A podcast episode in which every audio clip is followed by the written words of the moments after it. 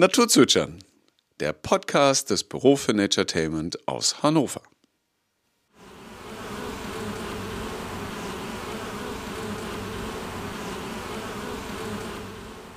Volker, du hier. Ja, ich gehöre hier auch hin. Aber ich frage mich eher, was machst du hier? Ja, ich bin Frau Controletti, glaube ich. Aha. Was willst du denn kontrollieren? Ich würde gerne kontrollieren, ob der nächste Podcast kommt. Der kommt jetzt endlich. Ja. Gut, und, und worum geht's? Es, es geht äh, um den Stadtimker, um den Stadtimker Matthias Winter. Einen Imker, der seine Bienen in der Stadt fliegen lässt. Jawohl. Und das, das macht er mit ganz viel Begeisterung. Und boah, ich habe da so viel Bienenwissen zu hören bekommen. Es lohnt sich wirklich reinzuhören. Ja, dann würde ich sagen, leg los. Ich leg erst los, wenn du mir ein Versprechen gegeben hast. Ich dir. Oh, welches? Du hörst dir den Podcast von vorne bis hinten an. Versprochen? Ja. Okay, dann kannst es losgehen. Okay. Viel Spaß. Tschüss. Ja, schönen guten Tag, Matthias. Schön, dass wir es heute hier geschafft haben. In deinen Garten haben wir es heute geschafft. Ja, genau, in unseren Garten. In, Also, in euren Garten. Was, äh, was heißt in euren Garten? ja, meine Frau Heidrun und ich leben hier seit Mhm. inzwischen 26 Jahren. Und Bienengarten ist es jetzt im neunten Jahr. Im neunten Jahr. Also ihr habt gar nicht sofort damit angefangen, Nee. sondern es hat sich nach und nach entwickelt. Okay. Genau. Ähm, vielleicht, bevor wir jetzt direkt ins Eingemachte durchstarten, Ja. äh, ähm, erzähl doch einmal kurz, äh, äh, wer bist du, was machst du, äh, was steht bei dir ansonsten an? Leg doch einfach mal los. Gerne. Ich bin Matthias Winter, bin 58 Jahre alt, selbstständiger Grafik- und Webdesigner. Ja, und ich mache das zu Hause. Mhm. Und seit es Corona gibt, muss ich niemandem mehr erklären, was Homeoffice ist. Das war früher immer, wie sie arbeiten zu Hause. Jeden Tag? Ja, auch so ganz Wochenende. alleine, für sich alleine? Ja, ja, genau. Eine ganze Weile auch selbstständig mit meiner Frau, aber die ist inzwischen Professorin an der Leibniz-Fachhochschule.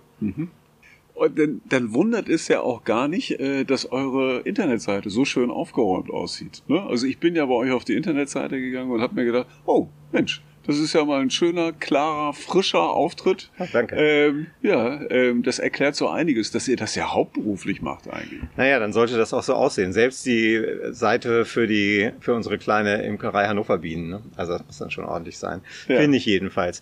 Wirkt manchmal nach außen mehr, als dann hinterher an Imkerei zu finden ist, weil viele Berufsimker haben nicht einen vernünftigen Auftritt, aber da das natürlich auch dann ein bisschen Steckenpferd ist und ich auch möchte, dass die Leute, wenn sie auf uns kommen, ähm, Interesse an Bienen, an Honigbienen, also bitte um Verzeihung, wenn ich Bienen sage, meine ich meistens Honigbienen, Ja. dass sie Interesse daran haben, dass sie vielleicht an ein paar Geschichten interessiert sind und äh, auch ein bisschen was dazu lernen. Und deshalb sollte das auch ansprechend sein, finde ich. Genau. Also wir sitzen hier im schönen Hannover Stöcken. Ja. Ähm, und rundherum sind ganz viele äh, Einfamilien- und Mehrfamilienhäuser. Also Ja. wir sind wirklich mittendrin. Ja.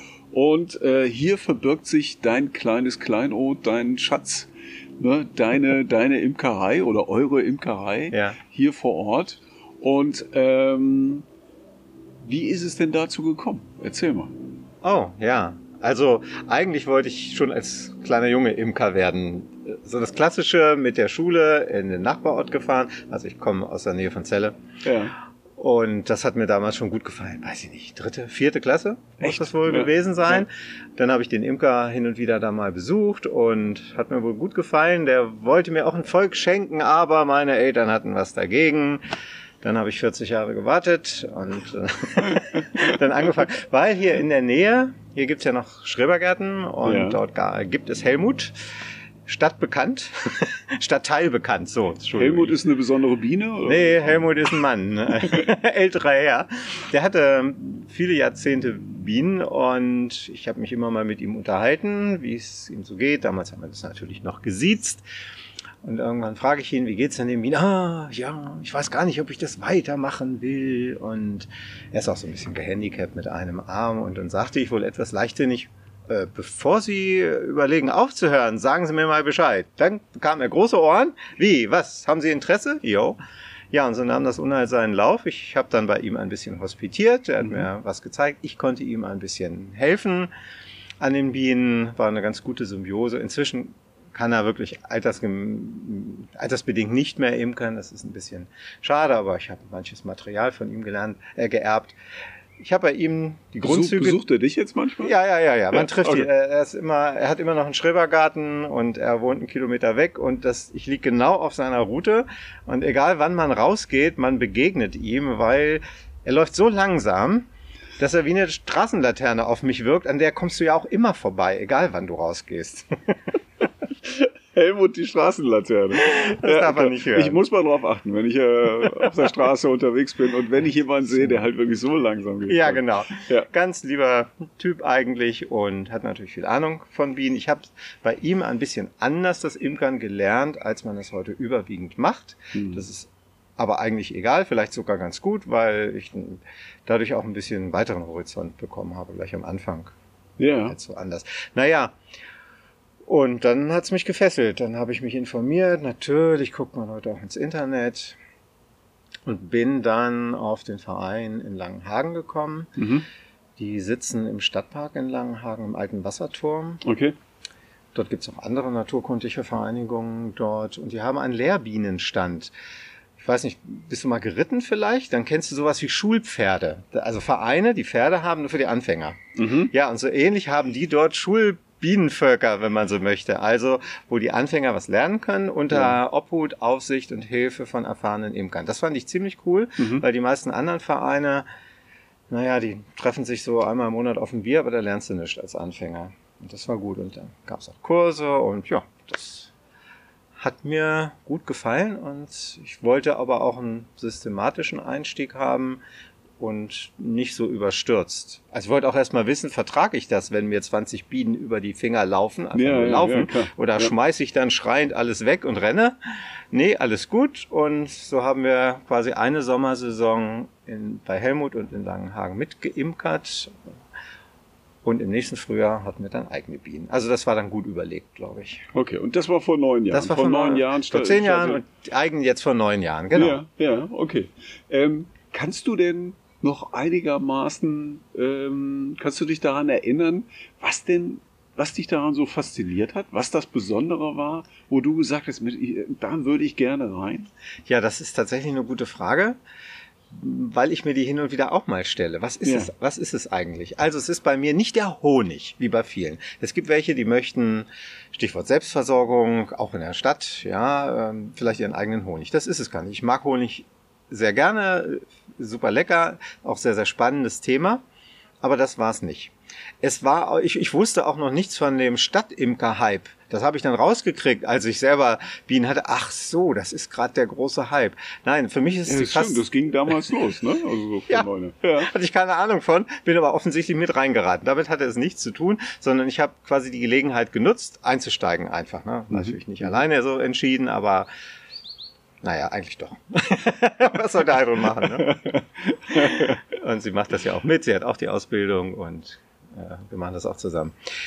Aber was es ist, ja, ich denke mal im Wesentlichen die Faszination eines sozial lebenden Wesens, was Mhm. in großen Mengen vorkommt, was Dinge tut, die wir nicht verstehen können als Menschen. Also Was die weil wir anders denken. Zum Beispiel, ja, Ja. genau. Mhm. Ähm, weil wir Menschen gerade in unserer Zeit, vielleicht auch eher so in der westlichen Welt, eher als Individuum uns verstehen und sehen. Mhm. Das tun Bienen nicht. Also sobald ich das sobald ich eine Biene verstanden habe, sieht die sich Soweit, nicht soweit du dich reingefühlt hast. ja, genau. Sieht sie sich nicht zwangsläufig als Individuum, sondern es gilt das Volk. Also äh, und das Volk hat immer Vorrang vor, vor allem. Und ich glaube, das hat mich immer schon fasziniert und zu verstehen, was da ist. Ich weigere mich, Dinge von des Bienenvolks auf menschliche Gesellschaft zu übertragen. So ein Mhm. naturalistischer Fehlschluss ist schnell gemacht, sollte Ja. man nicht tun. Ja. Ähm, man kann sich was abgucken und überlegen, ob wir Menschen was daraus lernen können und das können wir garantiert. Mhm. Aber deshalb sage ich noch lange nicht, guckt euch das an. Also natürlich gibt es ja im Bienenvolk eine Königin. Warum das, warum die so genannt wird, ist ja auch eine Sache für sich. Ne? Könnte Ja. man ja auch anders nennen können, aber es gibt eine Königin. Dennoch hat die relativ wenig zu sagen. Also das Volk Sie hat, was sie hat eine klare sagen. Aufgabe. Ne? Genau. Ja. Ist eher so wie, wer war das? Friedrich der Zweite? Ich bin der erste Diener meines Staates und so ist das bei der Königin eigentlich auch. Also ich glaube, dieses Gesamtzusammen, dieser Gesamtzusammenhang, dass sie sich so organisieren können, dass sie insgesamt wunderbare Leistungen hervorbringen. Es gibt Mhm. Wissenschaftler, die sagen, die ein Honigbienenvolk, wirklich als Volk, als Superorganismus vergleichen mit Säugetieren. Also schon etwas höher organisiert mit, naja, da den kognitiven Fähigkeiten müssen wir vielleicht Abstriche machen. Ja. Die machen auch mal Fehler. Mhm. Zum Glück verzeihen sie des Imkers Fehlers oftmals. Denn die mache ich natürlich auch. Immer wieder, leider. Immer, es werden weniger, aber trotzdem macht man immer welche. Mhm. Ja, also es ist eine große Faszination und ich tatsächlich sitze ich auch gerne hier, wo wir jetzt gerade sitzen und lausche dem Summen der Bienen. Es übertönt ein bisschen meinen Tinnitus und es ist vielleicht so wie ins Feuer gucken oder äh, am Meer der Brandung lauschen. Okay, es, es ist ja auch wirklich eine Entspannungsübung für Ja. dich. Ja. Auf jeden Fall. Aber ähm, es bedeutet ja auch Arbeit.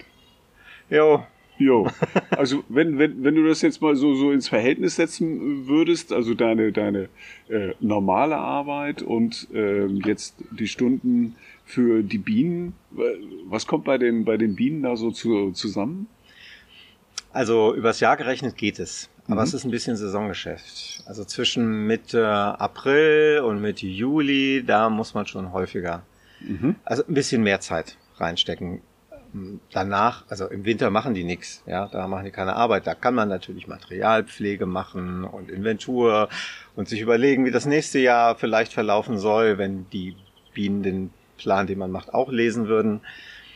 Ähm, aber die Hauptsaison ist tatsächlich jetzt. Wir sind also mittendrin. Wir haben Mhm. vorletzte Woche den Frühtrachthonig geerntet. Das ist dann schon immer Großkampftag mit Vorbereiten und Material sauber machen und die Honigräume abräumen und schleudern. Und momentan bin ich damit beschäftigt, den Honig zu rühren. Wenn du willst, können wir uns ja separat noch drüber unterhalten. Aber es ist dann manchmal wirklich ähm, auch erforderlich, sofort zu handeln. Mhm. Wenn du einen Hund hättest Ja. und der kratzt an der Tür, dann kannst du auch nicht sagen, ah, ich habe noch ein Zoom-Meeting. Ja, klar. Oder wenn er verletzt ist oder, oder was Genau. weiß ich. Ja, klar. Und da muss man so. sofort handeln. Und das ist natürlich ein Vorteil, dadurch, dass ich selbstständig bin und das auch zu Hause mache. Da kann ich mir das dann eben mal einrichten. Gut, dann wird eben am Wochenende gearbeitet oder abends mal eine Nachtschicht eingelegt. Aber diesen Vorteil habe ich. Das hat natürlich nicht jeder Freizeit-MK. Ähm, Ich kann es mir einrichten, sonst wäre es auch nicht möglich. Mhm. Und wie viel das in Stunden ist, möchte ich rechne das lieber nicht aus. Nein, okay, okay, okay, okay. Ist ein Hobby. Also, es ist ein Hobby, ähm, es kommt ein bisschen Arbeit zusammen. Jo. Ne, aber äh, man macht das ja mit äh, viel Leidenschaft und dann kann man auch mal über die ganzen Stundenzahlen hinwegschauen. Genau. Ähm, wie, wie, ist denn der Jahresablauf einer Biene? Ähm, ein bisschen was äh, hast du ja gerade schon skizziert, Ja. wie das denn halt äh, aussieht. Aber äh, wie, äh, wie ist der Kreislauf einer Biene übers Jahr gesehen? Hm? Eines Bienenvolks, müssen wir sagen. Ja, Entschuldigung, ja, einzelne- ja, Entschuldigung, das habe ich ja eigentlich eben gelernt. Ja. Ich möchte noch mal vorwegschicken, wir reden ja hier über Honigbienen. Und Honigbienen sind ja nur eine Art Mhm. von über 560, glaube ich, Bienenarten, die es in Deutschland gibt. Das meistens sind halt Wildbienen, zu denen zum Beispiel die Hummeln, die wohl jeder kennt, gehören. Und als Imker kümmern wir uns halt um die Honigbiene. Und wenn ich dann Biene sage, meine ich immer Honigbiene. Ich bitte das zu entschuldigen für alle Wildbienenfreunde.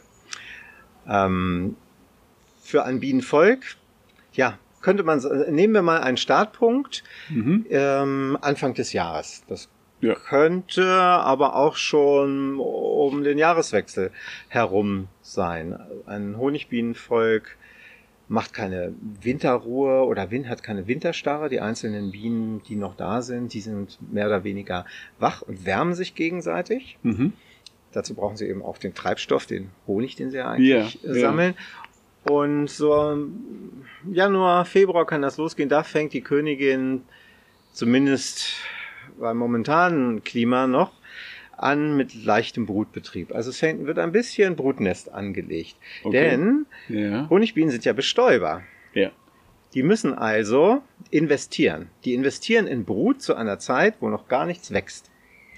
In der Hoffnung, dass sie dann genug äh, Bienen da haben, die bestäuben können, also die Nektar und Pollen einsammeln können, wenn draußen es endlich losgeht mit dem Blühen. Die können sich auch mal verkalkulieren, dann haben sie Pech gehabt.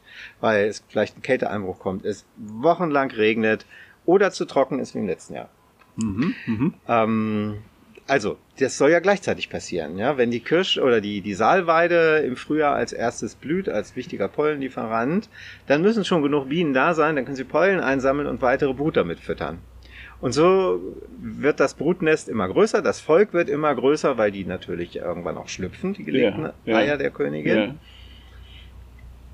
Wird immer mehr. Momentan im Juni, Mitte Juni haben wir ja jetzt, ist quasi die Hochzeit. Und da kann in so einem Bienenstock, hier jeden Turm, den du da siehst, ist ein Bienenstock, ein Bienenvolk, können da durchaus 30.000 Bienen drin sein. Mhm.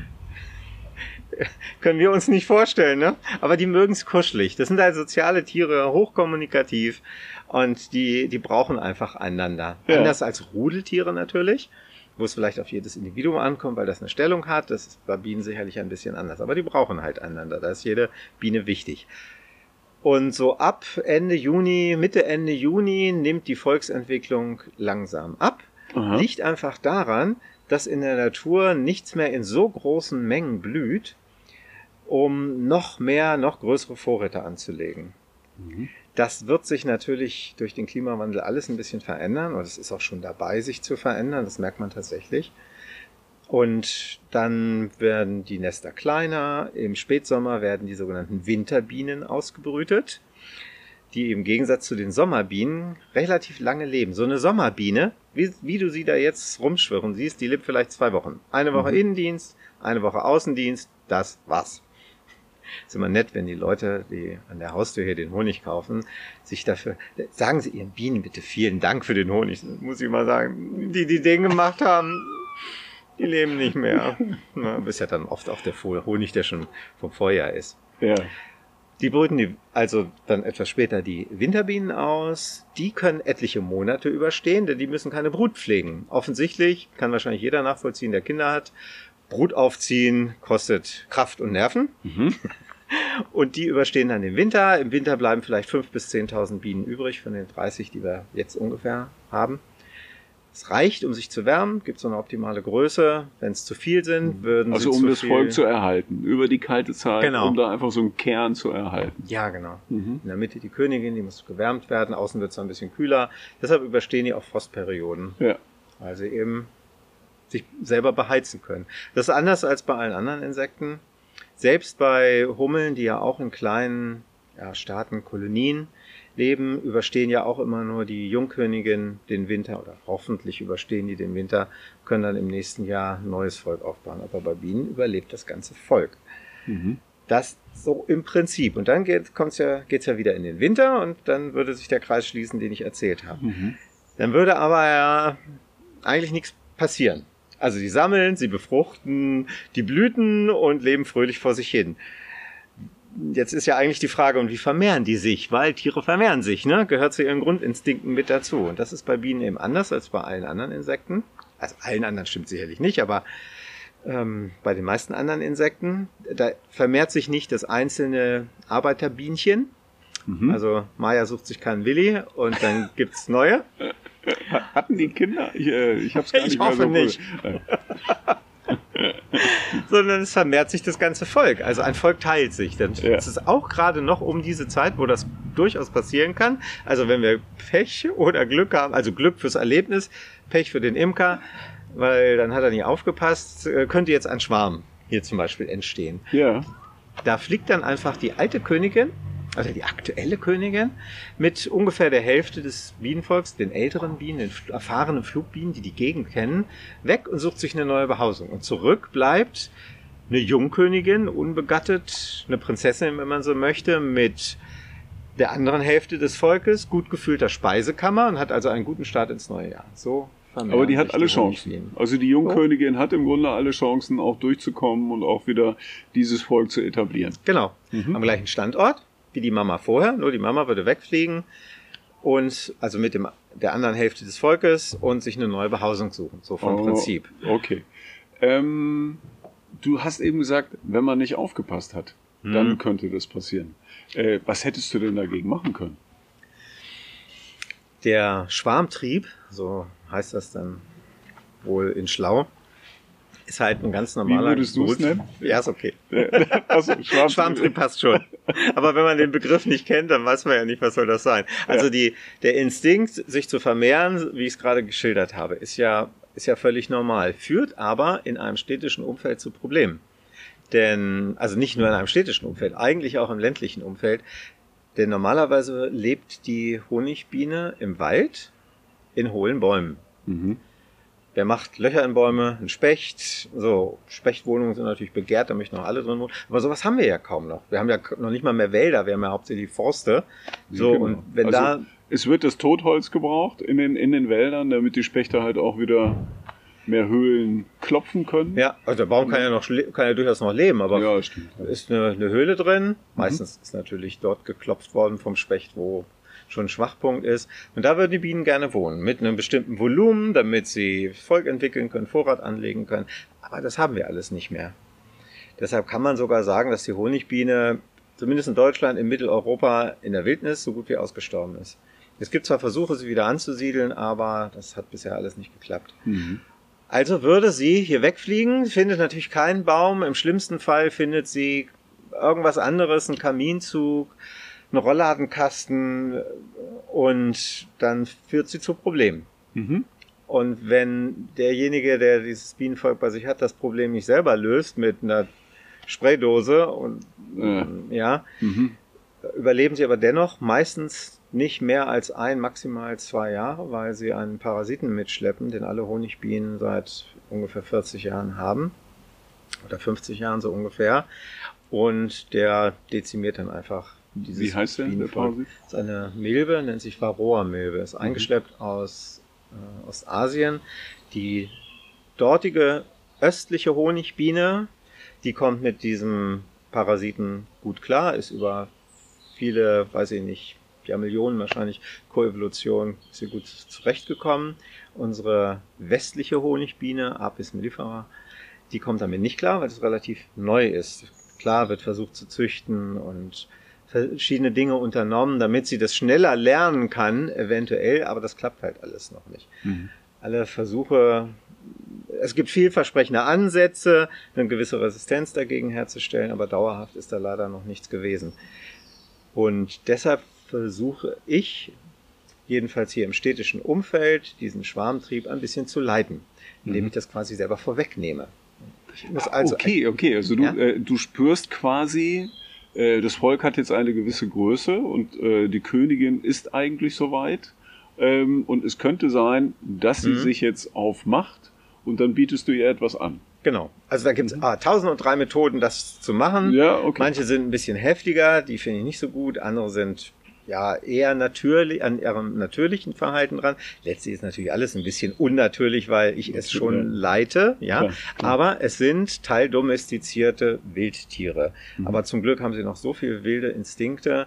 Äh, da kann der Imker machen, was er will, sie kriegen es trotzdem hin. Also das ist manchmal ganz praktisch, wenn ich dann hinterher denke, ach shit, was hast du denn heute? Nein.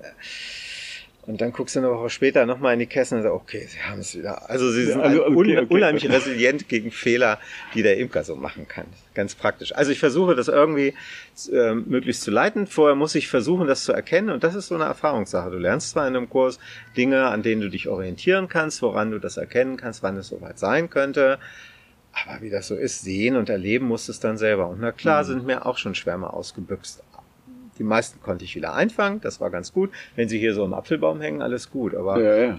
Dann, dann äh, sind sie auch noch Zuordnungen. Genau. Kann man sie auch noch gut zuordnen. Zu, zuordnen. Zuordnen, ne? ja. zuordnen war das Wort. Ganz Genau. am Anfang hatten, da ist uns ein Schwarm ausgebüxt. Wir haben es zum Glück bemerkt, weil das ist ein fantastisches Ereignis, ein Bienenschwarm. Wenn du jemals die Chance hast, aber so, die sind also rausgeschwärmt. Das heißt, innerhalb von Minuten schwärmen da, oder da kommen da vielleicht 10.000 Bienen aus dem Stock raus. Ein Gewusel. Und dann ist hier im Garten und über dir ein Tornado von 10.000 total ungefährlichen Bienen. Mhm. Die haben nämlich in dem Moment gar keinen Stock mehr zu verteidigen. Sie konzentrieren sich auf ihre Königin. Wo ist die? Die gibt nicht an, wo es hinfliegt, sondern die halten die trotzdem im Auge und die Bienen sagen, wo es hingeht. Die Mhm. Königin muss dann halt hinterher.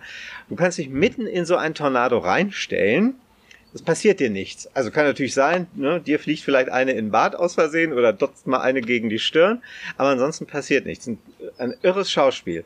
Und dann dauert es eine Weile, zehn Minuten, Viertelstunde, dann sammeln die sich als Traube, wenn du Glück hast, hier im Apfelbaumzweig und dann wartest du, bis die alle so zusammen sind. Ja. Dann kannst du den Zweig abschneiden oder in den Karton schütteln und ihnen einen neuen Kasten anbieten.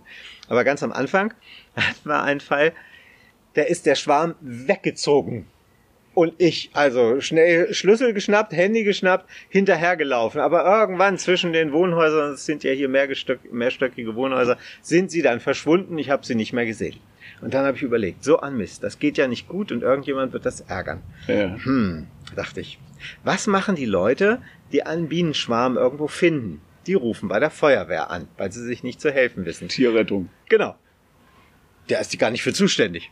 Ich habe selber dann bei der Feuerwehr angerufen und Bescheid gesagt, sollte sich hier in Stöcken jemand bei Ihnen melden, da wäre irgendwo ein Bienenschwarm, dann ist das wahrscheinlich doch meiner. Wären Sie so nett, mich anzurufen? ja, ich habe zwar gleich äh, Schicken Sie uns mal ein Schichtwechsel. Bild, schicken Sie uns mal ein Bild äh, vorbei, ne, damit wir das auch zuordnen können. Ja, ja. Ob das auch ihrer ist. Tatsächlich zwei Stunden später klingelt die Feuerwehr am Telefon. Da wurde uns was gemeldet. Dann sind wir dahin, dann haben wir das nicht gefunden, weil irgendwie ein Dreh an der Hausnummer war. Dann konnten wir das Volk wieder einsammeln. Also das, solche Kuriositäten passieren dann halt auch mal.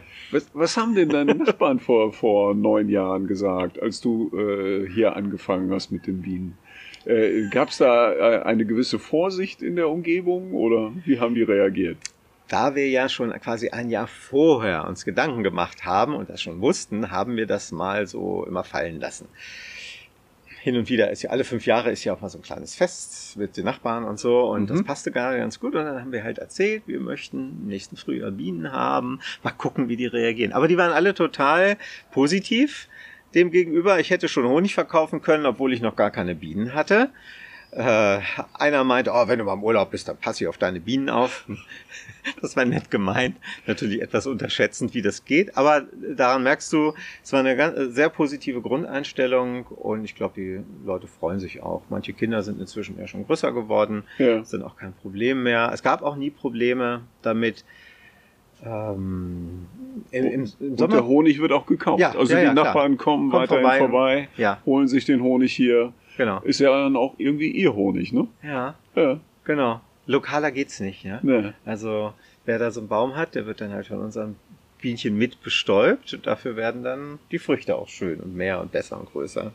Oder ein paar Häuser weiter, ist ja hier, sind ja hier Reihenhäuser, da hat jemand einen Teich und die, unsere Bienen fliegen offensichtlich gerne dorthin zum Trinken. Und dann sitzen die da so mit 20 Bienchen am Teich und holen sich Wasser.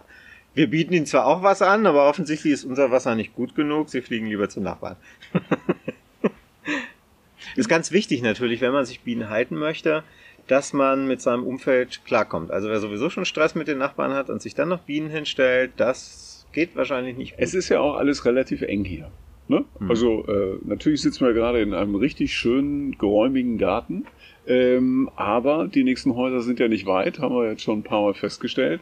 Ähm, und wenn das so eng ist, dann muss das vorher abgestimmt sein. ja, Ne? denke ich auch. Es hängt ja auch ein bisschen davon ab, wie man sie aufstellt. Also ich würde das- den Bienenkasten jetzt nicht an den, direkt an den Zaun zum Nachbarn stellen mit Flugrichtung Ki- Kinderplanschbecken. Ja, also das wäre das wäre albern. Nun sind die Bienen nicht weit vom Zaun weg. Das heißt, Mhm. wer da außen lang geht, könnte, wenn er mal einen Moment innehält und die Ohren spitzt, natürlich dieses Summen hören. Dann müsste er mal den Kopf gen Himmel richten und dann würde er das Ein- und Ausfliegen der Bienen sehen. Trotzdem bemerkt das gar keiner. Ja, aber die Bienen müssen ja auch über die Hecke rüber. Ne? Ja. Und die Hecke hat ja schon ihre zwei Meter, zwei Meter zwanzig, dreißig. Leider, ich glaube drei. Ich habe vergessen zu, sch zu schnippeln im Winter. Nein, aber sie müssen ja direkt eine ziemliche Flughöhe Ja. erreichen und Mhm. damit sind sie ja über den Köpfen Ja. von den Passanten, die außen vorbeilaufen. Ne? Dann hat sich das ja eigentlich erledigt. Genau. Genau. Was würdest du denn sagen? Ist das eher ein, ein Vorteil, hier in der Stadt Imker zu sein, als äh, auf dem Lande? Hm. Ich sag mal so. Ich habe noch einen zweiten Stand. Paar Kilometer Wie, Luftlinie wie von viele Stände hier. hast du insgesamt? Im Moment drei. Drei, okay. Ein, ein zweiter Stand, den habe ich, jetzt habe ich auch schon sieben Jahre. Paar Kilometer stadtauswärts Mhm. in einem riesengroßen Garten, der gehört mir nicht, aber einer, gehört einer großen Familie mit vielen Kindern, die ich nun auch schon aufwachsen sehe seit, äh, seit diesen Jahren. Das ist also schon ländlich geprägt, das kann ich eindeutig sagen. Und es gibt Unterschiede. In der Stadt entwickeln sich die Völker ein bisschen früher im Jahr, weil es ein bisschen wärmer ist. Das Ja, merkt man schon, Ja. anders als auf dem Land. Und die Nahrungsversorgung für die Bienen, das was der Imker Tracht nennt, also nichts zum Anziehen, sondern das Nahrungsangebot an Nektar und Pollen ist in der Stadt Also größer. ähm, ist es das, wenn es noch in der Blüte ist, dann Ja. ist es die Tracht oder? Ja. Okay. Genau. Mhm. Also alles, was die Bienen an Nektar und Pollen einsammeln können, das bezeichnet man als Tracht. Okay. Und dieses Trachtangebot ist in der Stadt äh, größer, länger, hat weniger Lücken, fängt früher im Jahr an und hört später im Jahr auf. Mhm. Auf dem Land hast du oftmals, wenn du Glück hast, drei Wochen Raps.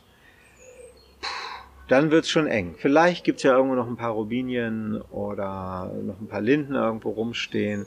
Aber man kann sagen, also das kann ich jetzt auch bestätigen, Stadt hat einen eindeutigen Vorteil. Auch was zum Beispiel Rückstände von Dingen im Honig anbetrifft, die, da, die man eigentlich nicht drin haben möchte. Mhm. Gibt es immer wieder Untersuchungen vom Bieneninstitut in Celle. Stadthonig ist weniger belastet als Landhonig. Das kann im Einzelfall ein bisschen anders sein.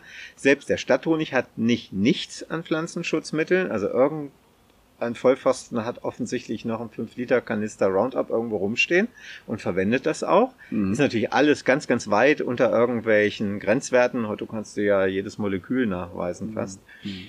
Aber man merkt das. Äh, Im Land ist da, ich will nicht sagen, ist belastet. Es ist auch unter den Grenzwerten in der Regel. Aber es ist in der Stadt viel weniger. Und Autoabgase und so spielen da gar keine Rolle. Findet sich auch nicht alles, was die Bienen einsammeln an Stoffen, die da nicht rein sollen, im Honig wieder, weil die Biene selber der größte Filter ist. Die filtert also selber ganz, ganz viel raus. Okay. Und sie stirbt ja, bevor das für sie ein gesundheitliches Problem sein könnte. Weil ihre Lebenszeit einfach so kurz ist. Sie filtert natürlich nicht alles. Ähm, Und das ist beeinträchtigt, die, äh, es beeinträchtigt die Gesundheit des Volkes auch nicht.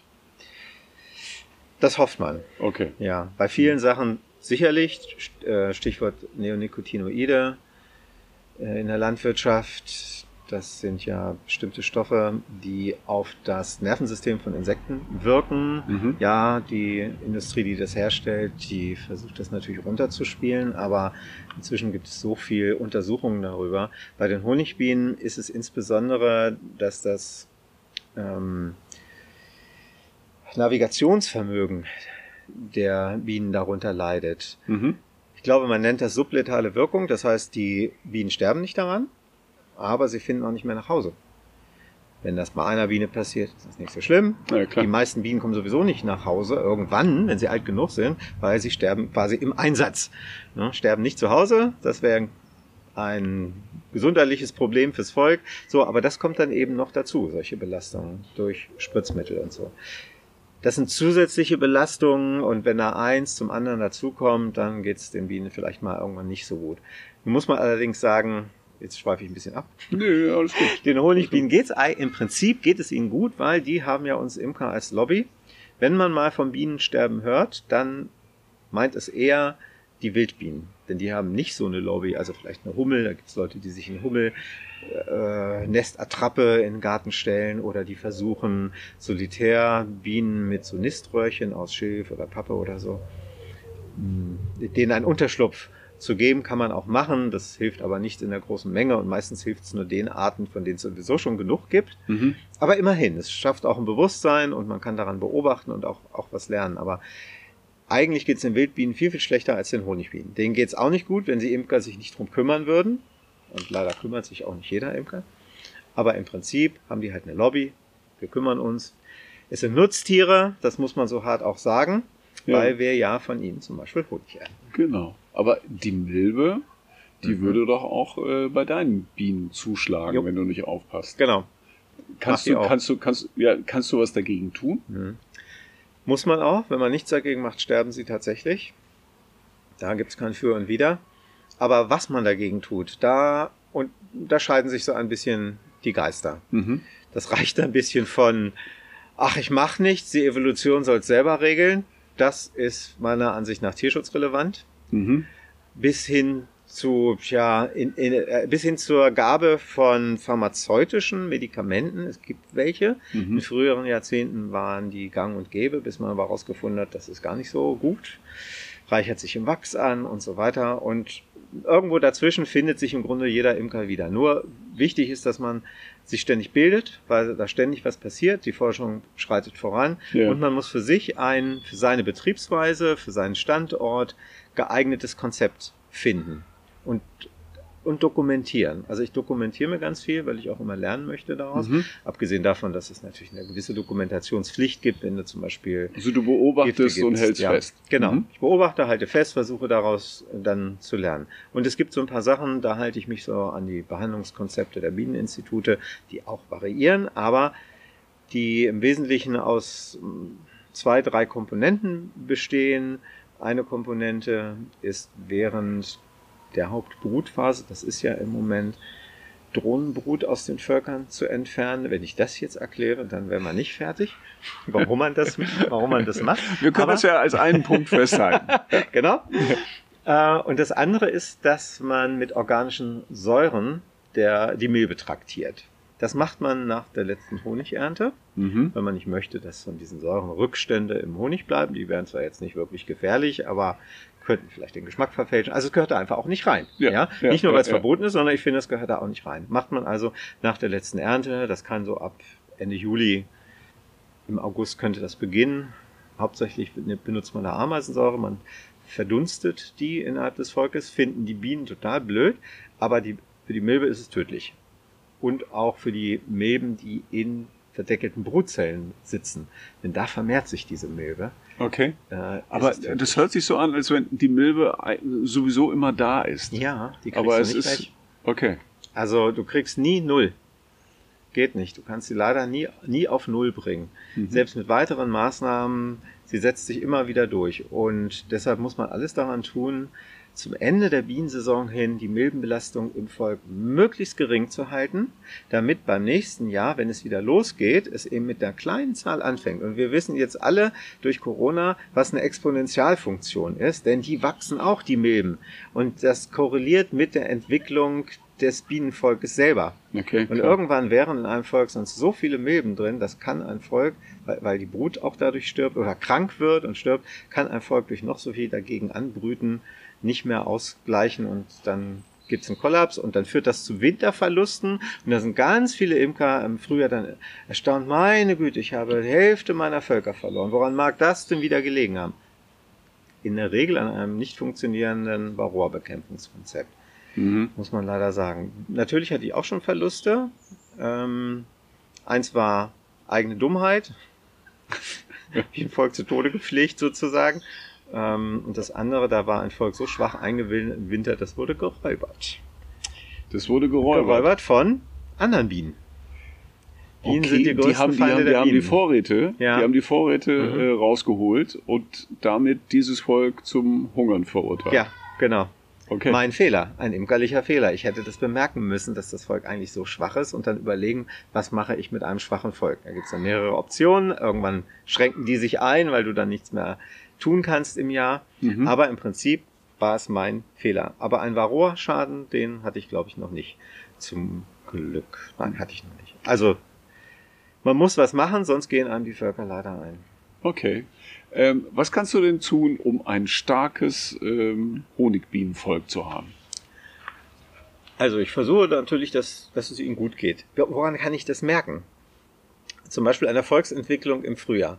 Kommt es, entwickelt es sich zügig, ja? Kränkelt es da vor sich hin, also nicht, nicht kränkelt im Sinne von krank sein, aber kommt es nicht aus den Strümpfen und so weiter. Dann äh, lagern die genug Pollen ein, was so. Und tatsächlich entwickelt man, und das, das kann ich jetzt über die paar Jahre schon sagen, schon so ein gewisses Gespür. Du machst das Volk auf, also machst den Deckel auf, dann hebe ich die, ich habe so eine Folie immer noch drauf, dann hebe ich die Folie ab. Und dann ist es die Summe der Sinneseindrücke, Mhm. die mir einen Hinweis geben kann. Und das hoffe ich, lerne ich immer noch ein bisschen mehr. Ähm, der Geruch, der aus dem Volk aufsteigt, das Geräusch, was die Okay. Bienen machen, sind sie Mhm. laut, leise, was ist es für ein Geräusch und ähm, wie verhalten sie sich? Laufen sie Also ein her? vitales Volk riecht auch anders Ja. als ein Volk, was nicht so richtig aus den Strümpfen Hm, kommt. tatsächlich. Okay. Es muss noch nicht mal richtig krank sein. Also Ja. aber es riecht tatsächlich ganz, ganz anders. Es hört sich anders an. Ein Volk, das zum Beispiel keine Königin mehr hat, wie soll ich das sagen? Es ist wie ein, wie ein, wie ein Jammern und Klagen, was dir da entgegenkommt. Wirklich, die, die Mama fehlt und niemand, und wenn eine König, keine Königin mehr da ist, Ja. dann muss das Volk eingehen, in der Regel würde es eingehen, äh, weil ja niemand mehr Eier legt. Und die Bienen haben dann zwar immer noch Möglichkeiten dagegen zu steuern, aber erstmal ist keine Königin vielleicht da. Die kann ja auch mal krank sein, ähm, versterben oder sie wird abgeschafft. Die Bienen schaffen auch mal Mama ab, wenn es sein muss. Und dann ein ganz erstaunliches Geräusch. Zum Glück kann ich dir das hier nicht vorführen. weil Weil- alles, alle alles gut ist. Also Ja. ich lege gar nicht Wert auf so super, super starke Völker. Manche Imker machen das. Ich bin äh, einigermaßen froh, wenn es den Völkern richtig gut geht und ich versuche sie darin zu unterstützen nach meinen Möglichkeiten. Aber oftmals ist es vielleicht besser, wenn der Imker gar nicht so viel macht, weil die Bienen in der Regel schon selber wissen, was sie machen. Ja, Okay, aber du hast schon gesagt, ne, das eine oder andere Schräublein muss äh, Kann man machen, werden. genau. Ne? Ich hatte zum Beispiel ähm, jetzt für ein Dreivierteljahr Bienen an einem Standort, den habe ich jetzt aufgegeben. Da standen Bienen und ich war mir nicht sicher, ob es ein guter Standort ist. Aber ich musste jetzt merken, der Standort ist tatsächlich nicht so gut. Und dann habe ich dieses Volk hier zu mir in den Garten genommen. Da geht es ihm besser. Da war offensichtlich das Pollenangebot nicht so gut oder der Standort insgesamt. Und da muss man als Imker dann eben auch mal reagieren und nicht sagen, oh, das ist egal, die kommen da schon klar und Mhm. sollen die doch machen. Mhm. Nö, das wäre auch nicht in Ordnung. Ähm, du hast eben gesagt, drei Stände hast du. Ja. Ja, wie viele Völker sind dabei? Oder Okay, Wie viel, äh, viel sind es insgesamt? Ähm, der Imker benutzt den Begriff Wirtschaftsvolk. Daraus soll man wohl erhören, dass er mit diesen was erwirtschaften kann. Also Völker, die Honig bringen. Also es gibt keine Hobbyvölker, äh, es gibt nur Wirtschaftsvölker. Ja, genau. Wirtschaftsvölker und Ableger. Ableger sind Babyvölker, die in diesem Jahr, also im aktuellen Jahr gebildet sind und dann erst im nächsten Jahr ihre richtige Größe entfalten. So, Mhm. und jetzt muss ich mal zählen. Dann habe ich den hier. Eins, zwei, drei, vier, fünf, sechs, sieben, acht Wirtschaftsvölker habe ich und vier plus einen, den ich heute gebildet habe, fünf Ableger. Okay, hast Das du, ist- hier, hast du hier. Nee, nicht alle hier, verteilt auf die Oh, drei Standorte. Okay, okay, okay, okay. Ähm, jetzt hier sind, sind das vier Völker? Das sind vier Wirtschaftsvölker und die beiden dort sind zwei Ableger. Ah, okay, gut. Wenn du jetzt äh, sagen würdest, ich stelle mir hier acht Völker hin, Nee. wäre wär das, ma wär das machbar? Oder würdest du sagen, jetzt hier mit den vier Völkern habe ich hier in der Umgebung Ja. eigentlich so das Maximale ausgereizt? Wahrscheinlich könnte ich noch mehr hier hinstellen, aber also man sollte es vielleicht dann auch nicht überziehen, denn es ist ja doch ein bisschen Flugverkehr und vielleicht wird ja doch mal, es fühlt sich ja doch mal ein Nachbar beeinträchtigt. Also ich Mhm. möchte nicht ausreizen, wie viel ich hier hinstellen kann. So ist es völlig in Ordnung. Also für mich völlig ausreichend. Wenn du jetzt addiert hast, acht Wirtschaftsvölker plus fünf ähm, Ableger macht ja 13. Das ist mehr, als ich im nächsten Jahr führen möchte. Aber ich kalkuliere da immer ein, vielleicht verliere ich ja doch mal ein Volk im Frühjahr. Hm. Und selbst wenn ich alle gut durch den Winter kriege, das würde mich sehr freuen, dann kann ich vielleicht drei Völker abgeben an andere Imker, die vielleicht einen Winterverlust hatten oder die sich vergrößern möchten oder die, die neu anfangen und Völker brauchen. So kalkuliere ich das immer. Okay. Ähm, Im Winter bleiben diese Völker einfach hier draußen stehen. Mhm, also genau. die werden jetzt nicht irgendwo warm gestellt oder kühl Ah, gestellt. Oder Kühl gestellt müssen wir in Zukunft nämlich machen, weil die Winter zu warm werden. Genau, weil wenn es zu warm wird, würden die aus dem Takt kommen, würden sie zu viel Energie verlieren oder was würde passieren? ähm, dann haben sie, legen sie keine Brutpause ein. Und diese Brutpause ist ganz wichtig, um den Vermehrungskreislauf der Varroamilbe zu brechen. Denn die vermehrt sich in den Brutzellen. Und wenn es Mhm. plötzlich mal für ein paar Wochen keine Brut gibt, dann hat die Varroamilbe ein echtes Vermehrungsproblem und damit senken wir quasi diese Kurve oder den Start der Kurve, der Entwicklungskurve der Milbenanzahl im nächsten Jahr. Und das wird immer weniger. Allerdings frage ich mich, wie machen denn das die Imker im Mittelmeer oder so? Da ist ja auch warm genug. Da müssen wir wahrscheinlich, erstmal haben die vielleicht eine an- angepasstere Bienen, aber ich glaube, da müssen die Imker noch eine ganze Menge lernen. Mhm. die Bienen sind sicherlich anpassungsfähig, aber ich glaube, wir Imker müssen lernen, wie wir mit wärmeren Temperaturen und vielleicht gar kein Frost mehr, wann haben wir schon immer Frost hier in der Stadt, ja. umgehen.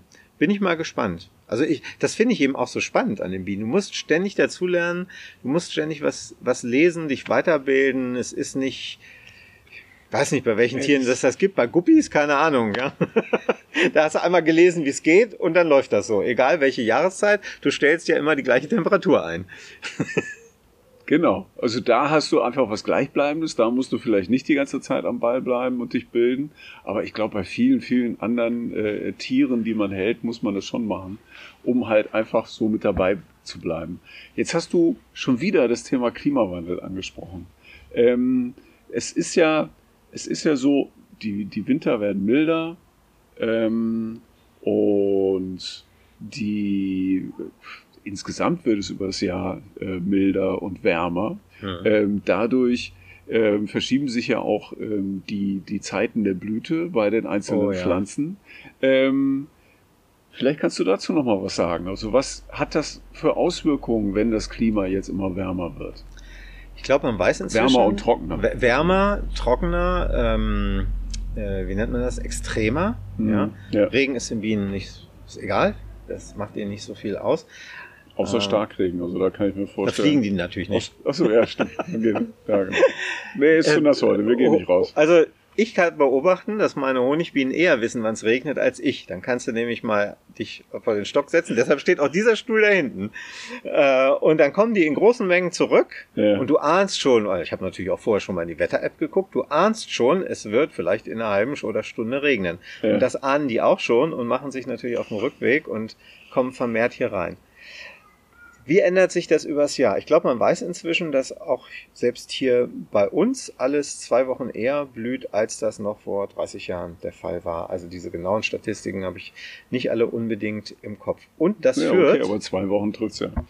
Ganz das, hm. Genau, das ja. führt nämlich jetzt mal vielleicht unabhängig von den Honigbienen, aber insgesamt führt das zu einem Missverhältnis im Jahresstart zwischen Bestäubern und Blühpflanzen. Wenn die eher blühen, als die Bestäuber aus dem Quark kommen, weil es noch nicht so weit ist für die, dann können die Blüten nicht bestäubt werden. Dann ist es aus dem Takt, ja. Dann ist es aus dem Takt. Und es gibt gerade bei den, äh, jetzt, abgesehen von Honigbienen, aber bei, bei vielen ähm, bestäubenden Insekten ja auch eine gewisse Abhängigkeit zwischen dem Bestäuberinsekt und der Blüte. Manche sind nur für eine Blütengattung so zuständig. Und wenn die schon verblüht ist, bevor die geschlüpft sind, hm. dann war's das für die. Also dann sterben die über kurz oder lang an dem Standort aus. Und das ist nicht gut. Das, keine Ahnung, wo das hinführen soll. Wahrscheinlich, weil kommen ja dann auch neue Insektenarten aus dem Süden, die Temperatur angepasster hierher. Aber ob die dann an die Blüten angepasst sind, die wir hier noch haben, auch die werden sich wandeln, hab jetzt gehört. Also für Bienen ganz wichtig, also für den Imker, weil er Honig ernten will, äh, ganz wichtig sind jetzt im Sommer die Linden. Mhm. Da haben wir, glaube ich, was haben wir, Sommerlinde, Winterlinde, Silberlinde, so als Hauptlinden und die Sommerlinde in den, gerade in den Städten leidet schon massiv. Ich glaube, das ist die erste von denen, die blüht. Also äh, wird ja auch intensiv als Straßenbaum genau. eingesetzt, ne? dadurch ist sie auch so präsent, aber die wird natürlich unter der Trockenheit auch sehr leiden. Ne? Ja, ja, das ist es.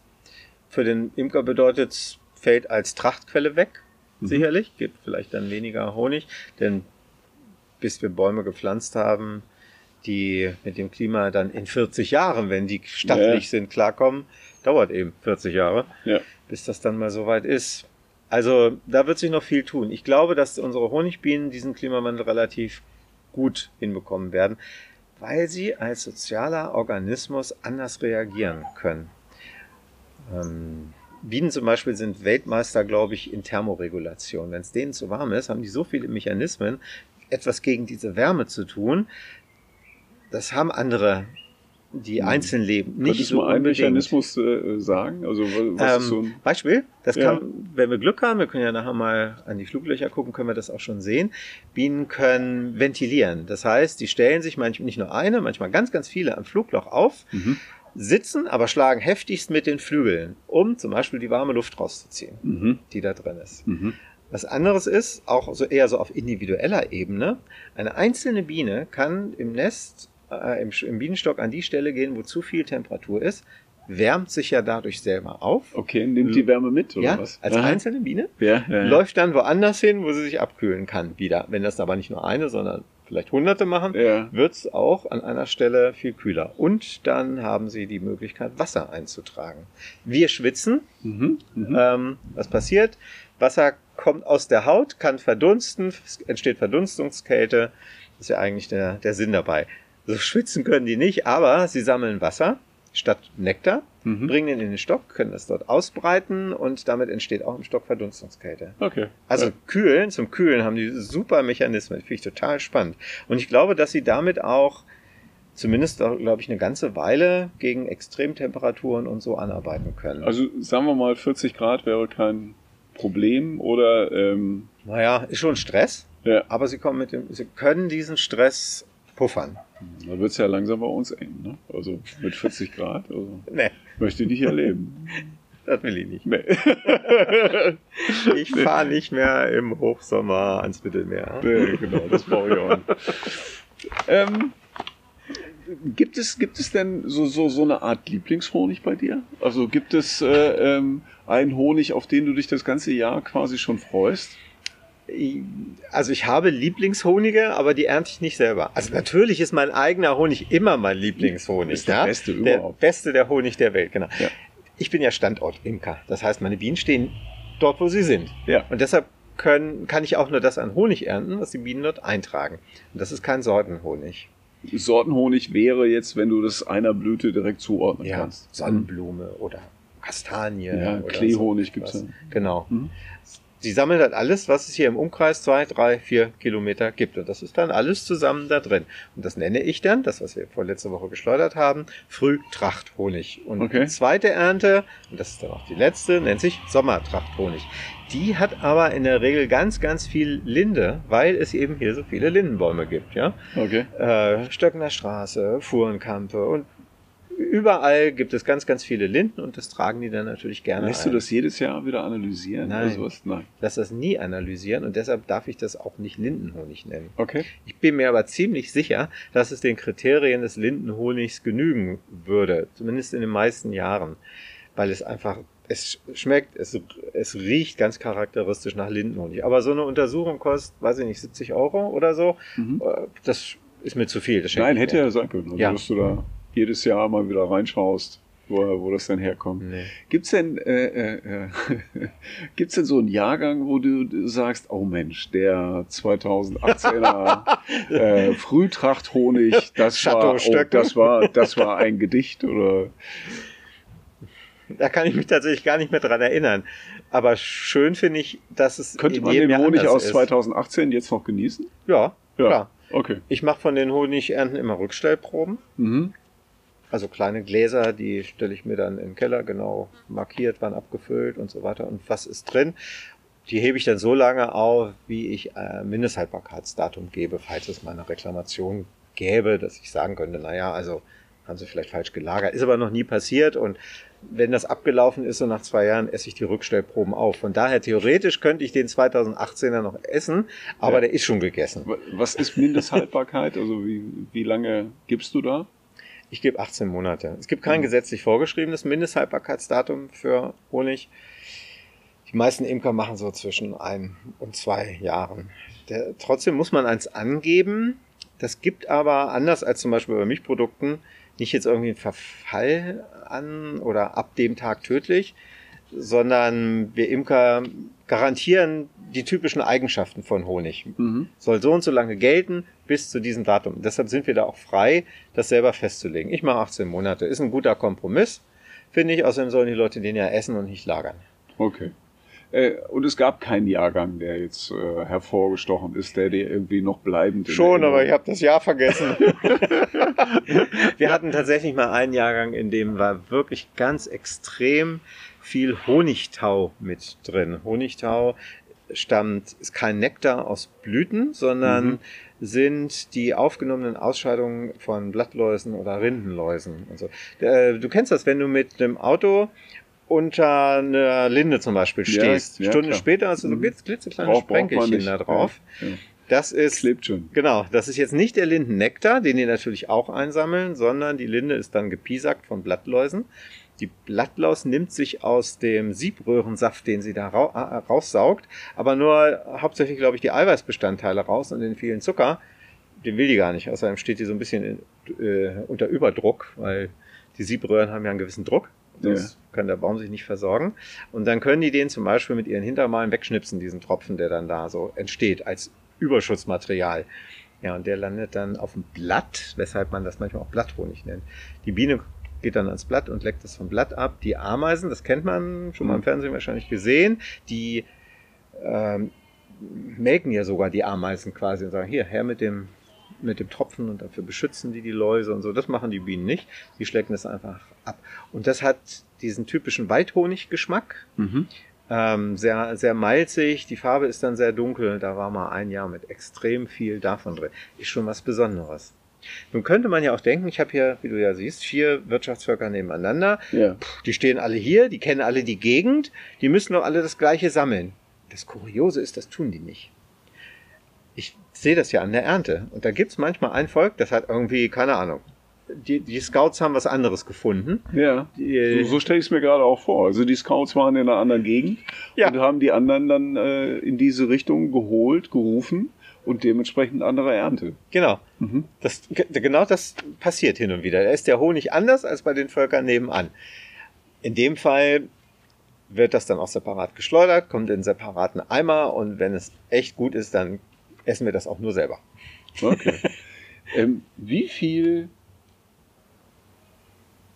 wie viel Honig kann denn so eine Biene produzieren? Äh, kann man das irgendwie festlegen in, in der Menge? Also äh, da würden mich zwei Sachen interessieren. Ja. Einmal, ähm, was kann so eine Honigbiene tragen? Also was, was bringt die maximal zurück? Ähm, und zweitens, ähm, wie viel kann sie produzieren für dich, für uns, hm. für alle, die Honig mögen? Die fleißigen Bienchen, ne? Ah, guck mal, jetzt kommt mal einer an und will mich mal kennenlernen. Ja, ist immer ganz süß, wenn die so ankommen. Manchmal bleiben die dann ja auf einem sitzen und dann putzen die sich und dann zup, sind sie wieder weg.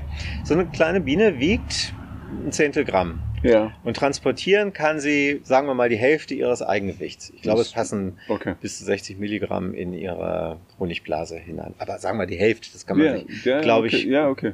ganz gut merken. Aber ist ja schon mal eine Menge. Und damit kann sie auch noch fliegen. Also ich kann, wenn ich die Hälfte meines Eigengewichts tragen müsste, nicht mehr laufen. Das liegt jetzt nicht daran, dass ich mal vielleicht ein paar Kilo verlieren sollte, sondern das könnte die ja vorher schon nicht gekonnt.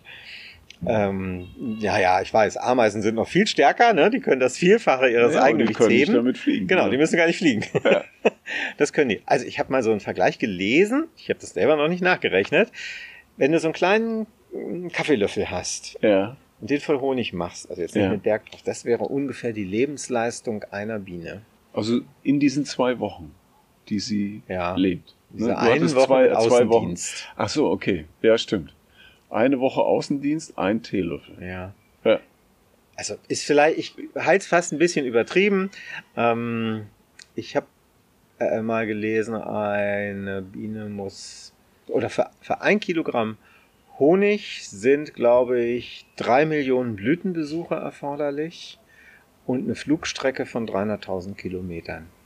Das kommt natürlich auf den Standort an. natürlich, was, was ist in der Nähe, genau, was kann man finden? Also, so, über den Daumen muss also eine einzelne Biene bis zum Mond fliegen und drei Millionen Blüten besuchen. Beziehungsweise drei Millionen Blüten bestäuben. Denn das ist ja ihr Job. Ne? Das ist ja der Bestäubungsstil.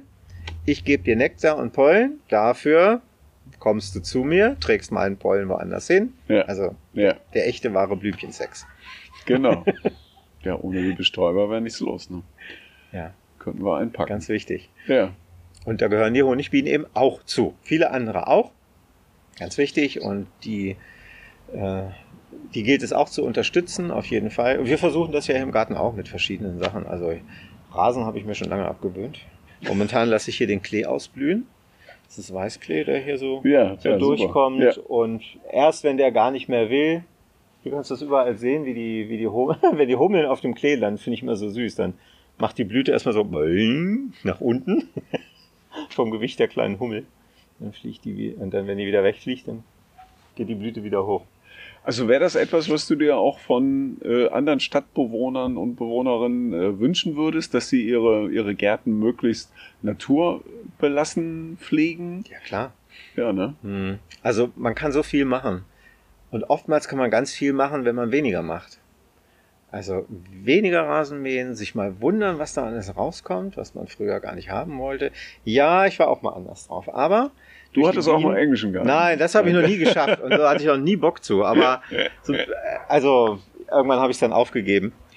Ähm, als wenigstens ein bisschen was so ähnlich ist. Aber jetzt ist es hier eine Mischung aus Klee und da hinten ist eher Moos. Und aber wenn man einfach mal was wachsen lässt, ist es ganz erstaunlich, was da alles so rauskommt. Ich habe Hornklee entdeckt, den möchte man eigentlich auch nicht im Rasen haben. Aber seit ich weiß, wie toll die Bienen darauf und auch die Hummeln darauf abfahren, lasse ich den einfach und habe dann mal nachgelesen.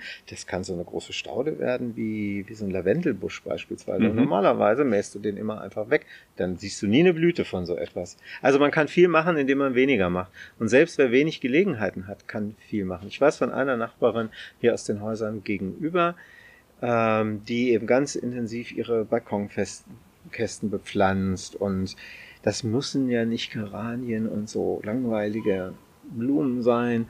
Das, man kann tolle Sachen machen, zum Beispiel mit mediterranen Kräutern, finden Mhm. Bestäuberinsekten äh, toll. Außerdem, man hat vielleicht noch was von, kann ja ein Ja, bisschen ja. Salbei verwenden im Tee und Rosmarin und so. Also man kann ganz, ganz viel machen. Ähm, man hört ja auch immer wieder von Schulen, die, ähm, die sich engagieren mit, mit Honigbienenvölkern. Ähm, arbeitest du da auch mit einer Schule zusammen oder äh, gibt es da andere Kooperationen?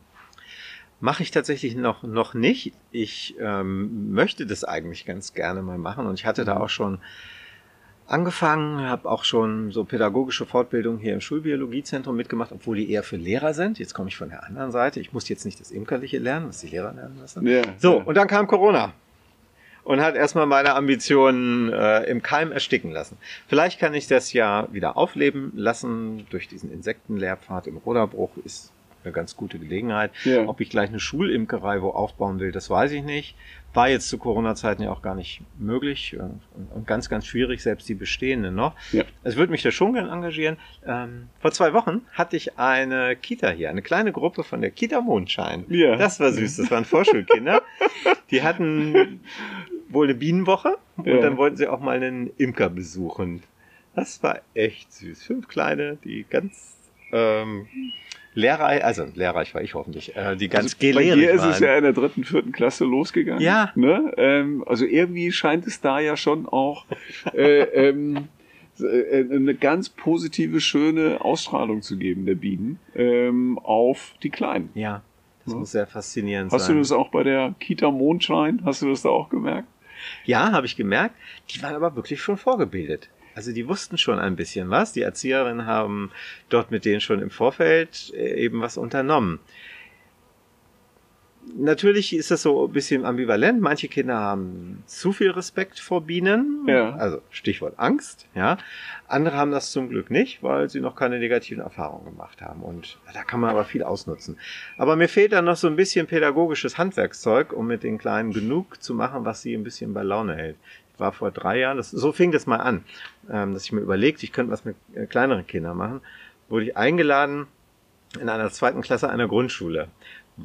Ich habe ja von unserem zweiten Bienenstand erzählt. Da ist eine große Familie und ein Mädchen dabei, die kleine Kayla. Na, inzwischen ist sie nicht mehr so klein. Kenne ich seit sie vier ist und die lag mir immer eine Weile in den Ohren. Matthias, komm doch mal in meine Schule, erzähl mal was über Bienen. Gut, irgendwann habe ich mich dann breitschlagen lassen. Dann haben die Eltern den Kontakt hergestellt und dann habe ich zwei Unterrichtsstunden bekommen in der Schule. Aber ich war vorher echt aufgeregt. Für dich ist das vielleicht normal, ja. Du aber für mich war das neu. Ich bin zwar seit Jahrzehnten in der Erwachsenenbildung, IT-Bereich und so unterwegs, aber ich dachte, Zweitklässler, die grillen mich doch. Da komme ich doch nicht lebend wieder raus. Dann habe ich, ich kann ja keine lebenden Bienen mitnehmen, also habe ich vorher tote Bienen eingesammelt, wenn ich welche gefunden habe, Lupenglas mitgenommen, alles, was man irgendwie anfassen und riechen und hören kann, mitgenommen. Und das war so total spannend. Also mir hat das riesen Spaß gemacht. Die waren richtig äh, aufmerksam die ganze Zeit. Gut, war auch eine große Pause dazwischen. Das war vielleicht ein Vorteil in dem Fall. Und haben so spannende Fragen gestellt, die ich auch nicht gleich alle beantworten konnte. Für mich ist das immer dann eine Herausforderung. Okay, da muss ich selber noch Ja, mal so bei, schön ne? offen dann, ne? Ja. Also, Gibt mhm. es einen Bienenkönig? Tja. Ich war ja auch noch nicht ganz klar, wie weit wissen die Kl- Zweitklässler das schon mit Bienchen und Blümchen und so, ne? Inzwischen frage ich immer, wenn Kinder hier sind, Ja. äh, ist das mit Bienchen und Blümchen schon durch bei euch? Ja, ja, kannst du erzählen. Ne? Warum gibt es übrigens keinen König? Ist eine interessante Sache. Historisch gesehen war das früher natürlich ein Bienenkönig. Man konnte sich das äh, nicht anders vorstellen, als dass der Regent, der Also es Reich war, es war auch Volkes, damals schon eine Bienenkönigin, aber sie wurde Bienenkönig Ja. genannt. Mhm. bis man dann natürlich rausgefunden hatte oder äh, endlich akzeptiert hatte, ist wohl eine Frau. Naja, dann war das mit dem König als Monarchen Harter erstmal Schlag. durch. Harter Mhm. Schlag. Mhm. Genau. Ja, und dass natürlich ähm, auch unbegattete Weibchen bei den Bienen Eier legen können, war für die Kirche und ist, glaube ich, heute noch ein großes Problem. Denn das ist ja eine Jungfernzeugung. Mhm. Gibt es natürlich nicht nur bei Bienen, gibt es bei vielen Insekten, gibt es auch bei anderen Tieren. Ne? Aber war ein Problem. Ja, so ist ganz erstaunlich, wie also auch äh, die Beschäftigung mit Tieren einem zu, zu historischen und gesellschaftlichen Problemen führen kann. Absolut, absolut, absolut. Genau. Ähm, also, wenn irgendwelche Schulen hier in Hannover das hören, äh, was wir gerade hier besprechen, dann können die sich auch ruhig mal bei dir melden. Ne? Gerne. Ja, ja, ja, gerne. Also das muss nicht unbedingt hier sein, dass Sie hier alle an den Stand kommen. Ich Ja. habe da auch noch Alternativen. Es gibt selbstverständlich das Schulbiologiezentrum. Das ist ja nur drei Steinwürfe von hier äh, weg. Die haben ein super Bienenhaus, eine super engagierte Leiterin dort, die Heike Uphoff. Die machen ganz, ganz tolle Arbeit. Mhm. Es war ja vor drei Wochen oder so Welttag der Biene und da haben die dort auch was auf die Beine gestellt, ganz tolle Sachen gemacht, eine Führung gegeben, einen Hummelspaziergang gemacht. Also ich glaube, dass den Schulen sicherlich das Schulbiologiezentrum ein Begriff ist, aber nicht immer passt das vielleicht zeitlich dort, können sich natürlich gerne an mich wenden. Mhm. Äh, wenn jetzt halt, sagen wir mal, die Kita Mondschein hier zu dir kommt oder andere Gruppen hier Ja. zu dir kommen, dann äh, hast du ja sicherlich immer so ein paar Regeln für die, ne? ähm, wie sie sich verhalten sollen, wenn ihr jetzt zu den Bienen rübergeht. Was sind denn, was sind das denn für Vorsichtsmaßnahmen oder wie geht man mit der Biene um, damit alles gut geht? Das Wichtigste ist wirklich Ruhe. Mhm. Ruhe bewahren. Und das lehren sie auch den Imker. Immer schön ruhig und gechillt bleiben. Also mal eben kurz an den Bienen was machen geht gar nicht. Die wollen mit Respekt behandelt werden. Und Okay. dazu zählt Also wenn du hektisch Ruhe. reingehst, wird das Volk auch hektisch. Das ist hektisch und das, dann ernte ich Stiche. Mhm. Also vorsichtig sein, umsichtig sein, ruhig sein. Wenn man jetzt also nicht an den Bienen arbeiten will, sondern so wie wir hier in der Nähe sitzen, ist wirklich Ruhe das Beste. Und das sage ich den Kindern auch. Kommen ja wirklich auch mal Kinder, also Kunden mit Kindern. Ich animiere die auch immer. Haben Sie Kinder? Dann kommen Sie mal rum, rufen Sie an, samstags oder so, können wir doch mal schauen. Ja.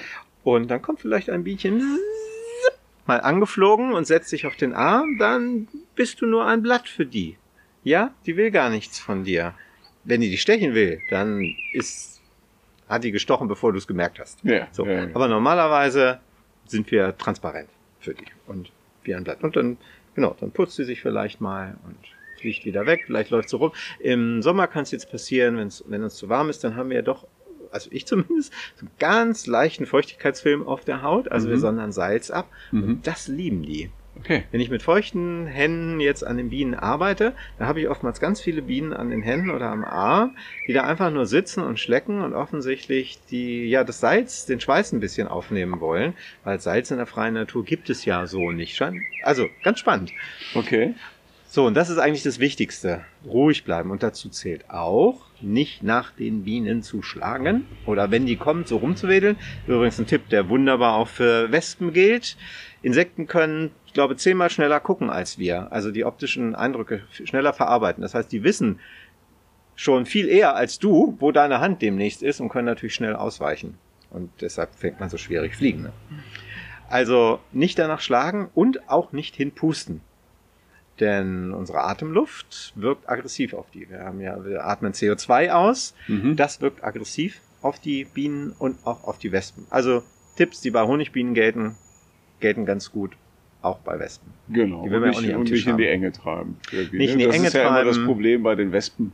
Wenn sie neugierig sind und dann vielleicht versehentlich irgendwo eingeklemmt werden, dann ist halt direkt. Was soll sie machen, ja? Ja, genau. Und, und so handle ich mir dann auch in der Regel die Stiche ein. Ich, du kannst bei, ich habe zwei Hände mit je fünf funktionierenden Fingern. Du kannst nicht jeden Finger gleichzeitig angucken.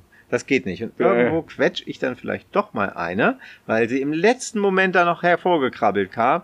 Was soll die arme Biene machen? Sie kann sich nur mit dem Stich wehren. Sie weiß ja nicht, dass sie dann stirbt, wenn sie einen Menschen sticht. Aber sie sticht dann halt und dann weiß ich wieder, ich habe nicht genug aufgepasst. Ich muss noch vorsichtiger sein. Aber äh, du bist schon in Imker-Ausstattung am Volk. Oder ähm, Ich trag, äh, trag Hut mit Gardine. Ja, genau.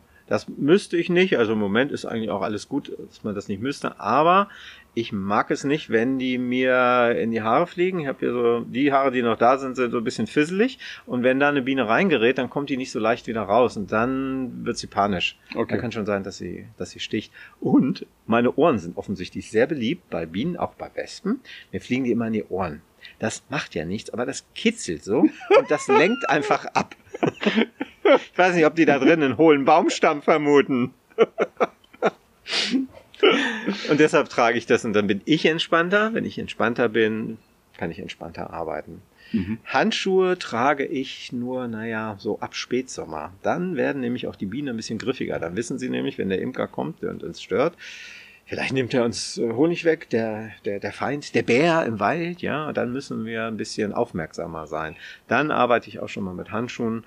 Mache ich aber ungerne, weil du in Handschuhen nicht so ein gutes Gefühl einfach hast. Und dann quetscht klar. du noch eher mal eine Ja. Biene. Das versuche ich natürlich irgendwie zu vermeiden. Jede Biene ist wichtig. Hm.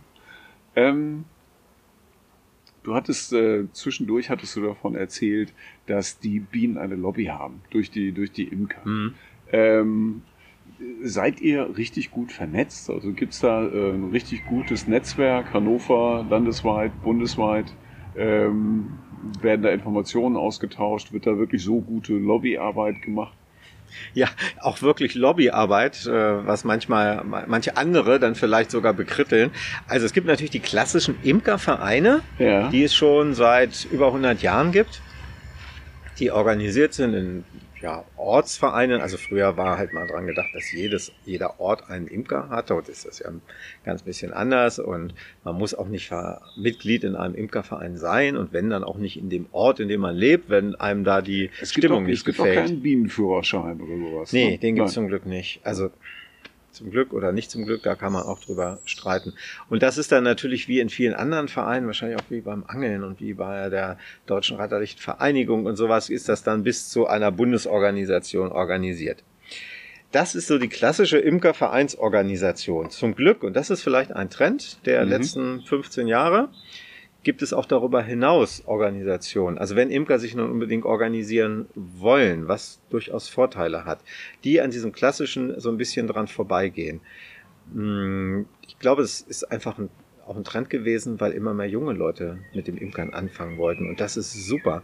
Eigentlich ist es ja, hat Imkern ja vielleicht immer noch so ein bisschen das Image, ist was für alte Männer. Wenn Mhm. ich mal in Rente bin, fange ich mit dem Imkern an. Tatsächlich habe ich mir das auch immer gedacht. Dann habe ich auch mal die Zeit. Ja, gut, wahrscheinlich fange ich Rente nicht vor 70 an. Und wenn ich 70 bin, ist es dann wieder drei Jahre verschoben worden. Ähm, und deshalb gibt es andere Organisationen, wo Imker sich organisieren können. Oder so etwas wie Hannover summt, was den Insektenschutz zwar vordergründig ähm, sich auf die Fahnen geschrieben hat und wo die meisten Mitglieder auch Imker sind, Mhm. wo es aber nicht ausschließlich um Honigbienen geht, sondern eben um alle Bestäuberinsekten, auch wenn es alles Imker sind. Aber der Horizont ist einfach größer. Und da hoffe ich, dass in den nächsten Jahren noch mehr passiert. Okay. Oder dass die, die klassischen Imkervereinsstrukturen von unten mal ein bisschen mehr aufgebrochen werden. Ja, ich bin auch in einem, in dem bin ich jetzt sogar in, in Langenhagen, bin ich sogar zweiter Vorsitzender ähm, seit diesem äh, Frühjahr. Ähm, aber vor allem, weil ich die positiven Effekte sehe, die eine gute Vernetzung bringen. Der klassische Imker früher, ob es ein Vorteil war, weiß ich nicht, denn ich war ja nicht früher schon Imker Ja. ist eher so der Eigenbrötler und gucken wir nicht in die Karten. Ich sagte nicht, wie lang der Hecht ist, den ich geangelt, also wie viel Honig Also der ich war, geerntet der, war, habe. der war gewaltig, aber genau sage ich es dir nicht. Genau. Ja. Und natürlich habe ich nie ein Volk verloren und ich sage auch nicht, wo meine Bienen stehen. Und das bricht zum Glück auf, dass da mehr kommuniziert wird. Da hilft das Internet, da hilft sicherlich, hat sicherlich auch Corona geholfen, weil man dadurch in Kontakt mit Leuten gekommen ist, wo du sonst keinen Kontakt zu hättest, weil es einfach zu weit ist. Ja. Ich habe zum Beispiel Fortbildungen mitgemacht, die mich immer schon interessiert haben, die aber im Schwarzwald stattfinden. Und ich habe nicht die Zeit, drei Tage dahin zu fahren. Ich kann mir das auch nicht, also war auch teuer gewesen. Und die haben das in abgespeckter Version während Corona zweimal ähm, als Internetveranstaltung gemacht. Fand ich natürlich großartig Ja. konnte ich mal endlich mal dabei sein. Jetzt machen sie es wieder in Präsenz, gut, dann halt ohne mich. Es hat viele Vorteile, sich zu vernetzen. Zum Beispiel dann, wenn du mal nicht an deinen Bienen arbeiten kannst, krankheitsbedingt. Ja. Ähm, ganz am Anfang, in meinem ersten Imkerjahr, ähm, musste eine, eine Freundin, junge Frau, wegen ihrer Doktorarbeit für mehrere Wochen nach Südostasien. Kannst du so lange auf meine Bienen achten? Äh, Ich sag, äh, ich fange doch gerade erst an. Ja, ich weiß ja, was du gelernt hast. Du kannst das schon. Naja, okay, ich habe es gemacht. Ich habe es dann auch gerne gemacht und habe es als Chance begriffen. Okay, jetzt muss ich mich um noch mehr Bienen gleich am Anfang kümmern. Ja, ja. ja es werden Fehler passieren. Das muss, das weiß sie aber. Das kalkuliert sie mit ein. Und habe ich natürlich viel, viel, viel mehr lernen können dabei. Also, wenn du deinen Hund nicht Gassi führen kannst, dann brauchst du jemanden, den du fragen kannst. Sag mal, der muss raus. Geht das? Ja, ich habe Ja. mir den Fuß verknackt. Ich äh, kann jetzt drei Wochen lang nicht laufen. Dann ist es ja super, wenn es jemand ist, der es kann. Genau. Ja. Und so hilft man sich gegenseitig. Da ist es in einem Verein praktischer, weil man sich dann vielleicht schon von Treffen äh, oder so kennt. Man kann sich gegenseitig Material ausleihen, man kann sich beim Schleudern helfen. Ähm, man bildet sich fort, hoffentlich auch, auch untereinander. Also da sehe ich ganz, ganz viele Vorteile. Es gibt sicherlich auch ganz viele, die ohne das klarkommen und das auch klarkommen wollen. Und für die ist es bestimmt genauso in Ordnung. Also natürlich aus eigener Erfahrung würde ich sagen, tritt einem Verein bei, hat Ja. viele Vorteile. Du kannst vielleicht dir in diesem Verein Geräte ausleihen, die du nicht selber hast und nur einmal im Jahr eine Stunde brauchst. Warum Mhm. selber kaufen? Hm. Ähm, andererseits muss man sich natürlich bei einem Verein auch immer ein bisschen mit engagieren, sonst läuft ein Vereinsleben nicht. ja, ne? das ist so, ja. So. Und wer das nicht möchte, der kommt bestimmt auch anders klar. Also beides finde ich legitim. Mhm. Ich habe mich jetzt für Verein entschieden. Ja. Wollen wir vielleicht, ich weiß ja nicht, ob du mal Honig probieren möchtest, dann könnten wir ja einfach mal in so ein Volk oben reingucken.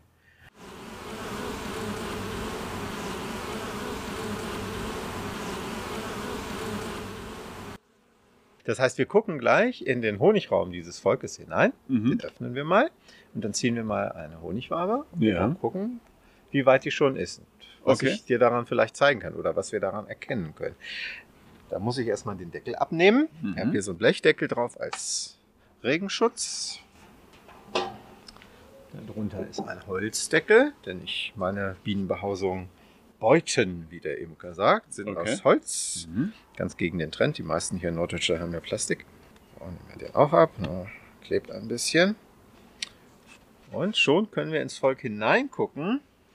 Genau, ist noch ungefährlich für dich. Äh, Ja, weil es ist noch eine Abdeckung drüber. Genau, ne? ist noch eine Pla durchsichtige Plastikfolie. Und ganz witzig, hier kannst du mal eine Biene von unten sehen, weil die Kopf überkrabbelt. Genau. Kann man sonst ja schau, nicht. Jetzt schau hier quasi auf den Bauch. Mhm.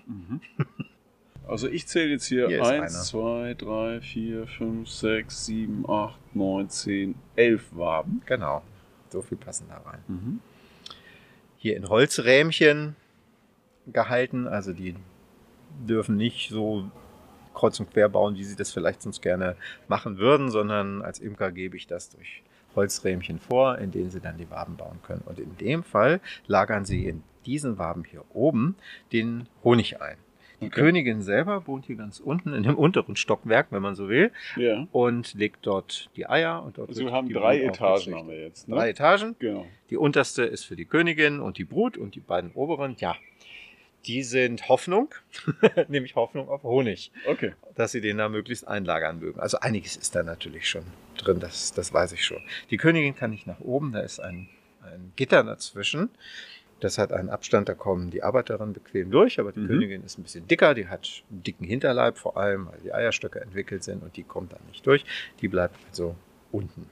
Okay. Muss man nicht so machen, die meisten Imker machen es aber und äh, ich sehe da viele Vorteile drin, das mit einem Absperrgitter zu machen. Mhm. Jetzt werde ich gleich mal die Folie lupfen. Du Ja. wirst keine Bedenken haben. Die kommen dann nicht rausgeschossen. Also kann schon sein, dass die dann mal rauslaufen hier und dass vielleicht auch mal sich ein paar in die Luft erheben. Aber eigentlich wird da nicht großartig Ja, was ein paar haben passieren. hier an der Seite eben schon rausgelinst. Ah, ja, hm, hier ist das Holz mal gebrochen und so. Das ist so lange kein Problem, wie ich den Deckel drauf habe. Ja. Kann aber sein, dass die es im Laufe, vor allem wenn der Sommer sich neigt, dann würden die das zukitten. Aber Okay. dann habe ich längst den Honig geerntet und brauche diese, diesen Rahmen hier gar nicht mehr. So, jetzt nehmen wir vorsichtig die Folie ab. Knackt ein bisschen, weil das noch geht. Genau, jetzt komme ich mal raus. Gucken. Ist ja schon blöd, dass oben Licht reinfällt. Das ist ja auch nicht normal. Ne? Ja. Eigentlich ist es im Bienenstock stockdunkel. Ah, okay, aber man merkt schon eine Entwicklung. Ne? Mhm. Also jetzt ist äh, schon so ein Drittel mehr Bienen äh, sind jetzt oben drauf. Ja. Genau. Lass sie sich einen Moment beruhigen. Ist jetzt natürlich auch eine andere Luft, ne? Eine andere Luftzusammensetzung, die Sie jetzt gerade auch spüren.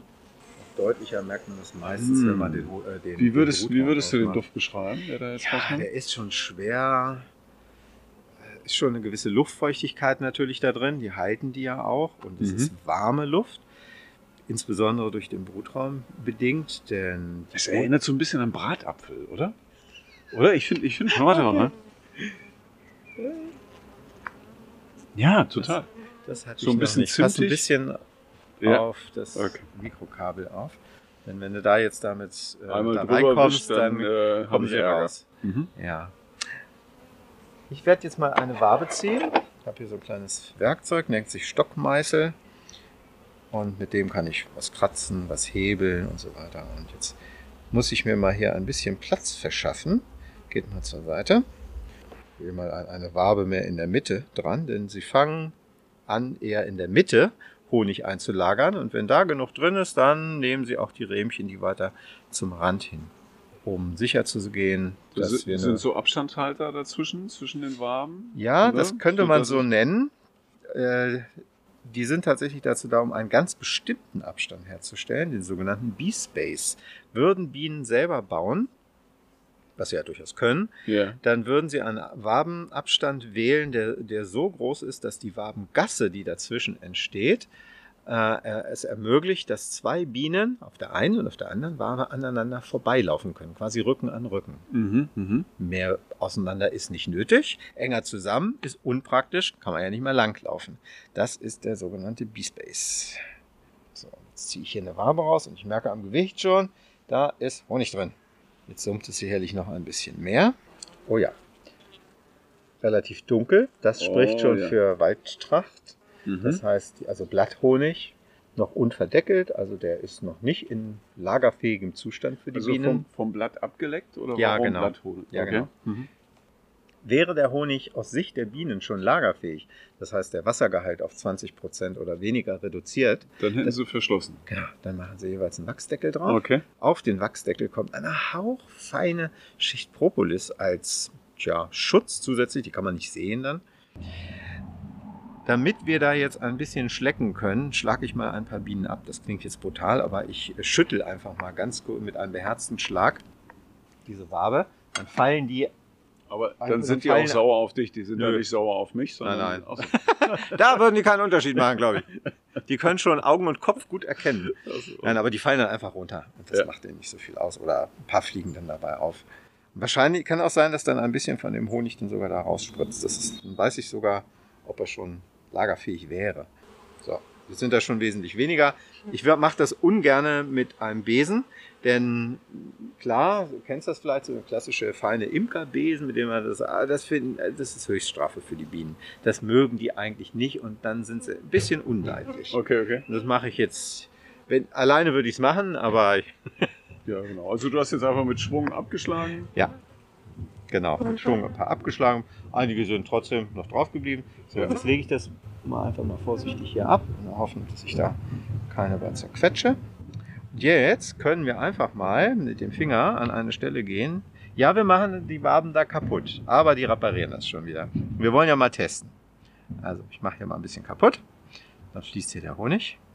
Und dann, lieber Volker, wünsche ich auch dir guten Appetit. Ran mit dem Finger.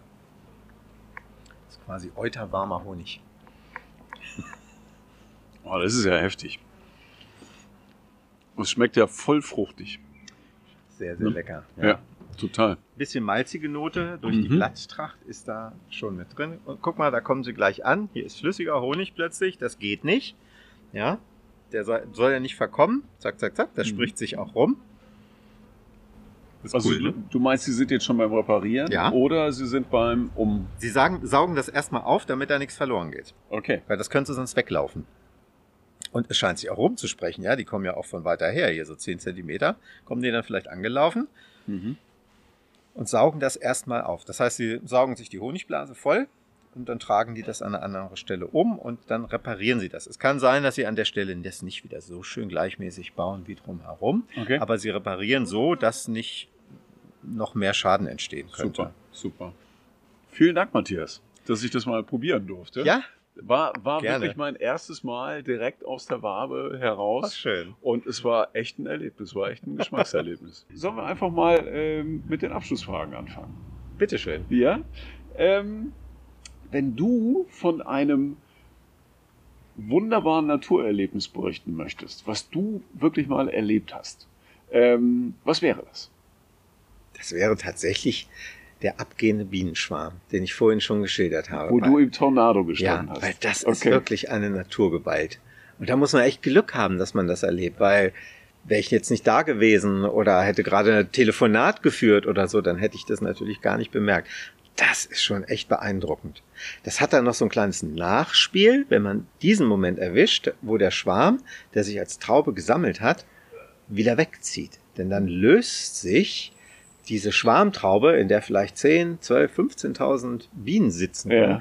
löst sich innerhalb von ganz, ganz kurzer Zeit auf und fliegt weg. In einer großen Wolke sieht so ein bisschen aus wie diese Dementoren von Harry Potter im Film, ja. So eine wabbelige Wolke, die aber ganz, also die weiß, wo sie hin will, ja. Ja, die Überzieht Stare sich so ein machen das ja auch, ne? Natürlich ist Ja, die sowas- größer, genau. aber wenn die sich bewegen, ja. So ein bisschen in der Art. Mhm. Und ja, wirklich, wenn so ein, wenn so ein Schwarm erstmal aus dem Stock rauskommt und da 10.000 Bienen über dir schwirren, es klingt wie ein Helikoptergeschwader in der Luft, ist, ist total irre. Kannst, du weißt gar nicht, wo du hingucken sollst, weil das so, die sind auch richtig schnell in dem Moment. Die fliegen, äh, die, die fliegen, die Bienen, die hier jetzt rein und raus fliegen, die sind dagegen echt langsam. Aber so Schwarm, ja. Bienen, die haben eine irre Geschwindigkeit drauf. Und es ist total harmlos. Also das wäre das Ereignis, was mich wirklich nachhaltig und intensiv beeindruckt hat, wie du vielleicht an meiner Schilderung bemerkst. Na, du hast es auch sehr schön deutlich gemacht. Also ich stand gerade eben fast im Tornado. ja, gut. ähm, welches Naturerlebnis möchtest du denn gerne nochmal erleben? Also steht da vielleicht noch irgendwas auf der Liste, was du äh, gerne Mhm. nochmal machen möchtest? Was ich unglaublich gerne mal machen möchte, ist mich mit einem Plattbodenschiff im Wattenmeer trocken fallen lassen. Das würde ich gerne mal machen. Also wir fahren gerne an die Nordsee. Ja. meist nach Dänemark. Ähm, ist dann der Wattenmeerteil, also gut, könnte auch der deutsche oder holländische Wattenmeerteil sein, da wäre ich jetzt nicht so wählerisch. Äh, und dann halt mal rausfahren, dorthin, wo es dann eben zur Erbe trocken fällt. Und dann mal ganz weit weg von allem sein. In- dem Moment, für eine begrenzte Zeit. Und mal gucken, was dann auf dem Watt so passiert. Also man kann das ja immer an den Stellen nahe der Inseln oder so kann man das ja auch schon beobachten. Aber Ja. das vielleicht noch mal ein paar Kilometer weg von Inseln oder Festland, das würde ich gerne mal erleben. Ah, ja. Das, das hört sich super an. Genau. Und längere Zeit heißt dann äh, zwei, drei Tage oder äh, Nee, Stunden. Ein, Stunden. Also einmal Eine Ebbe. trocken fallen lassen. Genau. Okay. Einmal Niedrigwasser erleben, also das alleine der Vorgang, es wird ja immer weniger Wasser, die, du siehst die Wasserkante wahrscheinlich, so stelle ich mir das vor. Ja. Du siehst die Wasserkante an dich heran nahen, ja, und es wird immer weniger und das Boot sinkt langsam zu Boden, keine Ahnung wie viel Meter, vielleicht waren ja vorher fünf Meter drunter oder drei, so, und irgendwann ist es dann auf dem Boden angekommen, wird wahrscheinlich sich noch ein bisschen neigen Aha. und da kannst du raus. Ist, ist es für irgendwann schon geplant? Also, nee. okay. Es ist noch nicht geplant.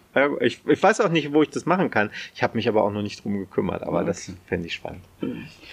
Ähm, wenn du dich in ein Tier oder in eine Pflanze verwandeln könntest.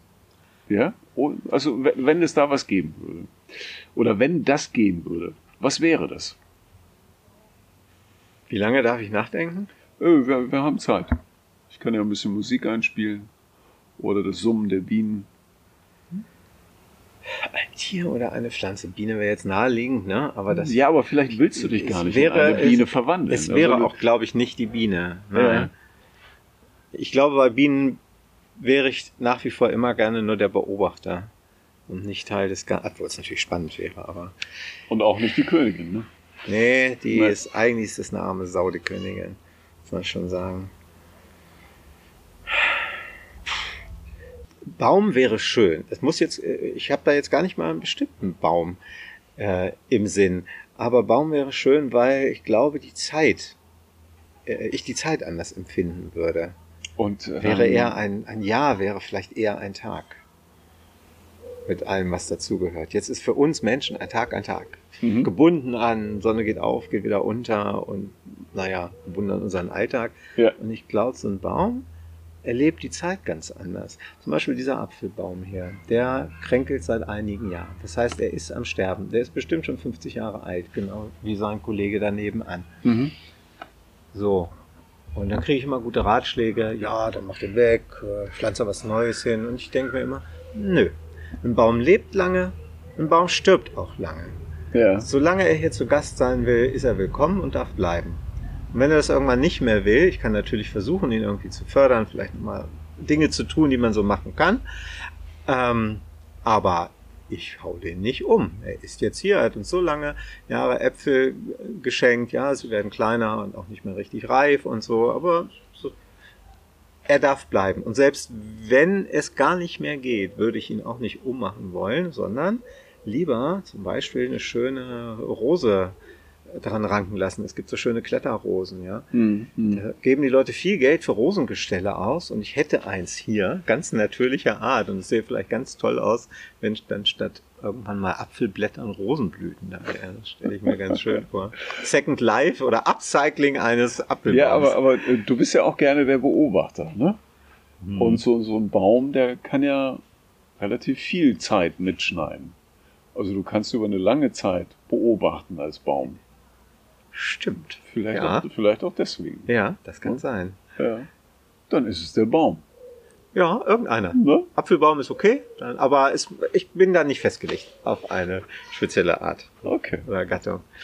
Ähm, zum Abschluss, wie findet man dich am besten? Wo findet man Informationen rund um deine Arbeit als Imker? Und äh, gibt es vielleicht noch Internetseiten äh, oder andere Medien, die du empfiehlst, wenn man sich rund um die Bienen informieren möchte? Also mich selber findet man unter hannoverbienen.de, Mhm. ein Wort, hannoverbienen.de. Und da erzähle ich auch ein bisschen über die Bienen, mal Wissenswertes, auch Stories, wie mich zum Beispiel immer die Polizei abgeholt hat, um Bienen einzufangen. Mhm. Sehr cool. Mhm. Ähm, und da biete ich auch meine Kurse an. Ich mache in der Volkshochschule hier in Hannover und im Kahlenberger Land hin und wieder Einführung für Bieneninteressierte. Das müssen keine Imker werden, aber Menschen, die an Honigbienen und der Ökologie der Honigbiene nutzen und so weiter interessiert sind. Was und ich biete meine Honigseminare an. Ja, ein Kind von Corona. Ja, Ähm, ich mache nämlich online Honigseminare mit Verkostung. wie geht das denn? Wie geht denn das? Ähm, die, die Wie das soll ich übers Internet irgendwas schmecken? Ja, indem du von mir vor ein Päckchen mit Proben bekommst. Ah, okay. Das sind Proben. Wir machen eine Art Blindverkostung. Also auf den Proben steht zwar drauf, was es ist, aber das habe ich abgeklebt. Und dann erzähle ich etwas. Das läuft über Zoom. Ähm, über die Honigbienen, wie sie den Honig machen, was des Menschen Beitrag dazu ist, also des Imkers Beitrag dazu ist, wie der Honig ins Glas kommt.